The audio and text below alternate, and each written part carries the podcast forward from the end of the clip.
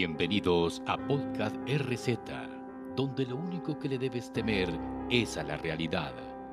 Soy César Fernando y daremos un viaje a través de historias extraordinarias que muchas veces no vas a creer. En este podcast hablaremos de diversos temas como historias reales, crímenes, asesinos en serie, leyendas urbanas, conspiraciones que te harán dudar de todo lo que te rodea.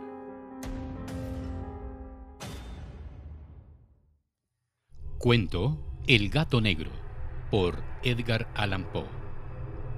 No pido a nadie ni tengo esperanza de que crean en el escalofriante y sencillo relato que estoy por escribir. Sería un loco si así fuera, cuando mis propios sentidos se niegan a creer en las evidencias. Mas no soy un loco y estoy seguro de que no estoy soñando. Voy a morir el día de mañana y me gustaría aligerar mi alma hoy. Mi única intención es manifestar una serie de sucesos cuyas consecuencias me han atormentado y llevado a la destrucción.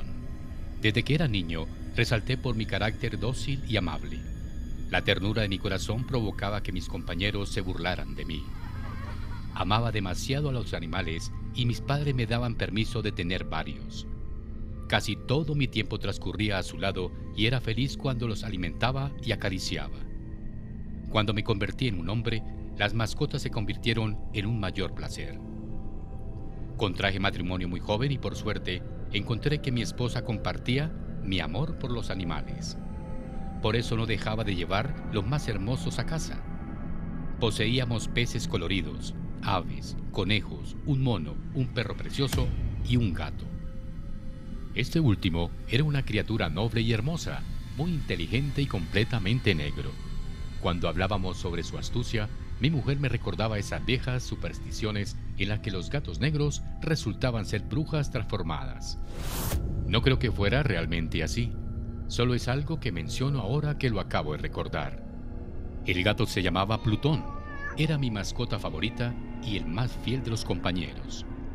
Únicamente yo lo alimentaba y él me seguía a todos lados, incluso cuando salía a la calle. Fuimos amigos por años, a lo largo de los cuales, me avergüenza confesar, mi personalidad cambió de manera radical a causa del alcohol. Conforme pasaban los días me volvía más melancólico y cruel con los sentimientos de otros. Fui capaz de gritarle a mi esposa y hacerle daño. Con Plutón, no obstante, Tuve bastante decoro como para no maltratarlo al igual que hacía con el perro, los conejos o el monito si se interponían en el camino. Pero mi enfermedad se volvió peor y al final el pobre Plutón, ya viejo e irritable, comenzó a sufrir las consecuencias de mi mal carácter. Cierta noche en la que volvía a casa borracho, noté como el gato me evitaba. Lo tomé en brazos, pero él, sobresaltado por mi violencia, me mordió levemente en la mano preso de una cólera diabólica, no fui consciente de lo que hacía. Una maldad demoníaca y profunda, alentada por el licor, me estremeció completo. Saqué de mi bolsillo una navaja, cogí del pescuezo al pobre felino y con toda intención le arranqué un ojo. Tiemblo y me estremezco al contar tal atrocidad. Por la mañana recobré la cordura y sentí horror al recordar tal crimen. Mas este sentimiento era tan débil que no conmovía del todo a mi alma. De nuevo volví al vacío para olvidarme de todo lo ocurrido. Mientras tanto, el gato se recuperaba de a poco. Aunque en el hueco del ojo faltante le brindaba una apariencia terrible, al menos había dejado de sufrir. Deambulaba por casa como de costumbre, aunque huía con terror al verme. Me entristecía recibir tal antipatía del animal que tanto me había querido antes. Luego el sentimiento se convirtió en ira, entonces, en la caída final, cedí ante la perversidad. Cierta mañana, actuando con la sangre fría, até un lazo en torno al cuello del animal y lo colgué de un árbol. Le ahorqué al tiempo que lloraba con el corazón lleno de amargura, pues me acordaba de cómo me había querido y sabía que no tenía motivos para matarlo. Le ahorqué, pues estaba consciente que estaba pecando, y ese pecado me alejaría de la misericordia sin límites de un Dios terrible. Por la noche de ese mismo día, fui despertado por los gritos. ¡Incendio! ¡Incendio! Nuestra casa ardía y mi cama estaba en llamas. Apenas pudimos escapar vivos mi esposa, un criado y yo. Todo había sido destruido.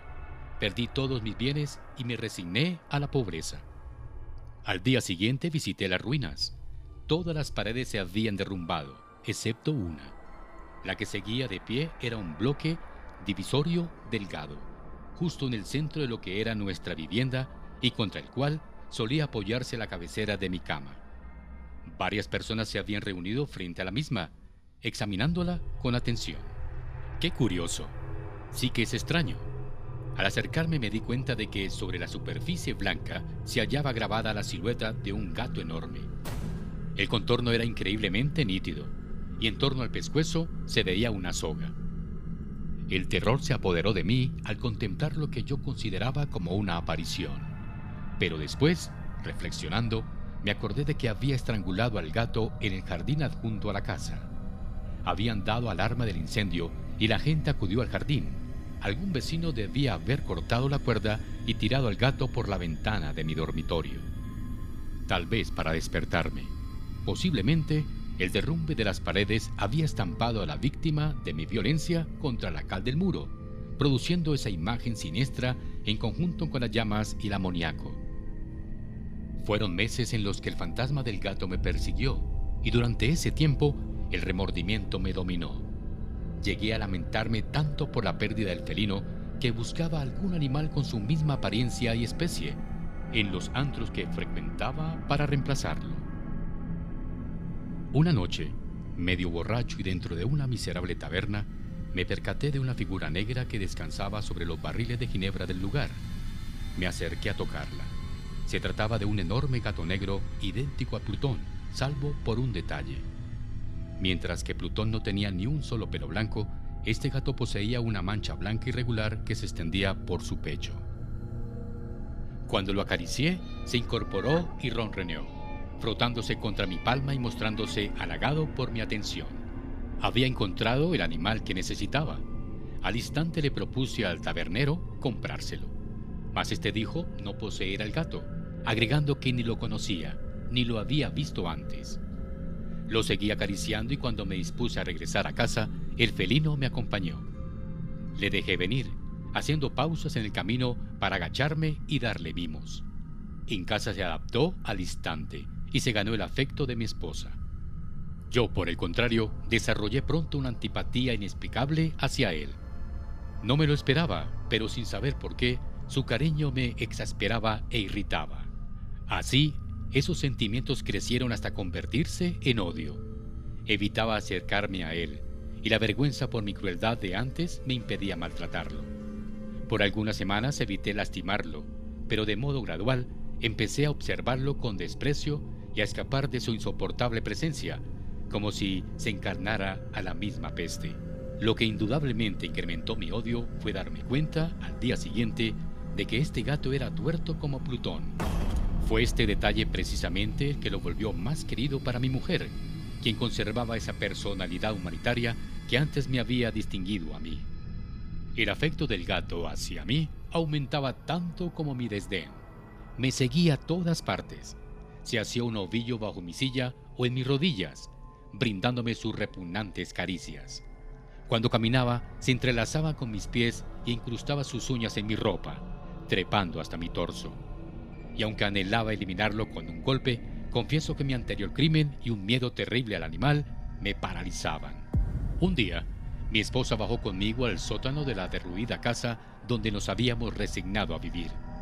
El gato fue tras de mí y a punto estuve de hacerme caer por la escalera, lo que me encolerizó hasta la demencia. Tomé un hacha dispuesto a liquidarlo, pero la mano de mi mujer se interpuso. Rabioso, me deshice de su agarre y le clavé el hacha en la cabeza, haciendo que cayera muerta. Tras el asesinato, me di a la tarea de esconder el cuerpo. No podía sacarle de casa sin que ningún vecino mirara. Opté por ponerlo en la pared del sótano, usando una palanca para quitar los ladrillos y metiendo el cadáver entre las paredes. Cuando terminé de aplicar el enladrillado nuevo, no quedaba ni rastro de que la pared hubiese sido tocada. Aquí al menos mi trabajo no ha sido en vano, me dije. Lo siguiente que hice fue buscar al gato, pues finalmente me había decidido a aniquilarlo. No obstante, al parecer el muy listo había optado por no aparecerse mientras continuara de mal humor. Su ausencia me brindó un inmenso alivio. No volvió ni aquella noche, ni al segundo, ni al tercer día, dejándome dormir tranquilo, incluso con el peso de mi nuevo crimen. Me sentía libre y feliz. La culpa por mi asesinato muy poco me inquietaba. Y a pesar de que se realizaron algunas investigaciones y una inspección en la casa, nada se descubrió. Al cuarto día, unos policías aparecieron sorpresivamente para realizar otra averiguación. Confiado, lo seguía mientras revisaban todos los huecos y rincones. Bajaron al sótano en tanto yo cruzaba los brazos, caminando con tranquilidad de acá para allá. Satisfechos, vi que se preparaban para marcharse, y a fin de reafirmar mi inocencia, le dirigí unas palabras triunfante. Señores, me alegra haber desvanecido sus sospechas. Deseo la mayor felicidad para ustedes. Les diré que esta casa ha sido excelentemente construida. Hablaba sin ser consciente de mis palabras. Estos muros, ¿se marchan ya, señores? Son muy sólidos. De repente, dejándome llevar por mi propia imprudencia, di un golpe con mi bastón hacia la pared de ladrillos detrás de la cual se ocultaba el cuerpo de mi amada. Que Dios se apiade de mí. Tan pronto como se dejó de escuchar el eco de mis golpes, una voz de ultratumba me contestó. Era un gemido entrecortado, similar al llanto de un niño, que fue creciendo hasta convertirse en un agudo alarido que se lamentaba con algo de terror y también con algo de triunfo. Un sonido así solo puede pertenecer a los condenados de los infiernos y los demonios que los atormentan.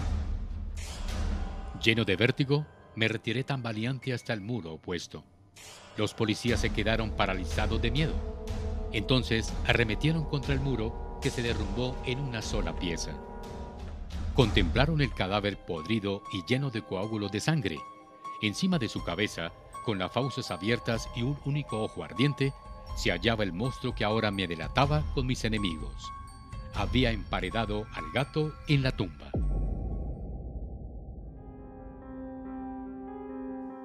En este mes del terror te traemos más historias, así que no te despegues ni un segundo de nuestras redes sociales para saber más. Continuaremos con más historias desde los rincones más oscuros de nuestra realidad en una próxima ocasión. Gracias por escuchar este podcast. Síguenos para contarte más historias en nuestras redes sociales. Arroba podcast RZ. No olvides compartirla. Recuerda, les habló César Fernando en Podcast RZ.